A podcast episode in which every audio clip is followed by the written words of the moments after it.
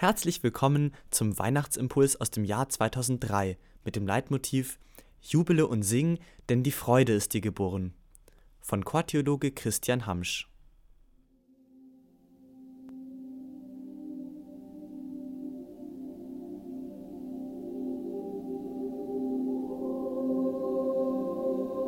Ja, Jerusalem, Menschheit, freue dich mit übergroßer Freude.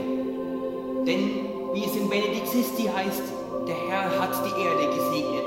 Er hat unser Unglück gewendet und unsere Hoffnungslosigkeit aus unserem Leben getilgt. Denn in der Geburt Jesu von Nazareth kommt Gott uns Menschen ganz nahe, um uns zu beweisen, wie sehr er uns liebt und dass wir niemals aus seiner Geborgenheit gleiten werden. Diesem Messias, dem Sohn Gottes, ist der Jubelruf Hosianna zu singen, denn er kommt im Namen. Übrigen erinnert uns Vittorias Komposition, die ja eigentlich am Palmsonntag zu Beginn der Karwoche gesungen wird, daran, dass Ostern und Weihnachten ganz intensiv miteinander verwoben sind. Denn erst an Ostern zeigt sich der letzte große Triumph Gottes, die Vernichtung des Todes. Wie lieblich sind auf den Bergen die Schritte der Freudenboten, die diesen inneren Frieden verkünden und die uns zurufen, euer Gott ist König. Die Menschwerdung Gottes in all ihren Dimensionen zeigt sich zuerst an Maria.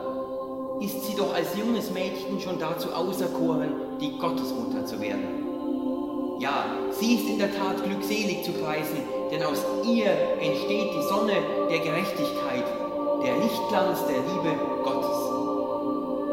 Aber, so fragt uns der Psalm 2 in der wunderbaren Vertonung von Mendelssohn Bartholdy, warum toben nur noch die Heiden? Warum kann die Menschheit nicht einfach diese Freude über die Menschwerdung Gottes annehmen? Einer hat das auf jeden Fall geschafft. Das ist der Beter in Hammerschmidts großem Werk. Er kann sich vor Freude gar nicht einkriegen. Er überschlägt sich vor Freude.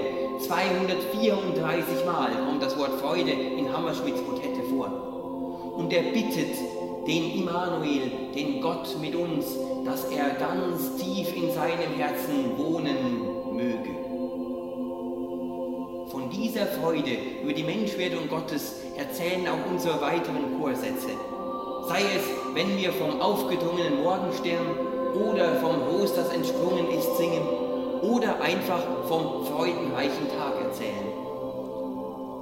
Möge es jedenfalls auch noch in den ferneren Tagen unseres Lebens so sein, wie uns Lahusen zu bedenken gibt, dass wir auch dann noch den Stern in der Dunkelheit unseres Lebens sehen.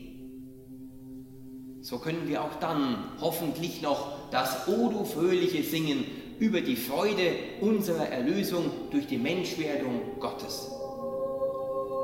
Eines jedenfalls ist für uns Domspatzen an Weihnachten ganz klar. Wir können jubeln und singen, denn uns ist die Freude geboren.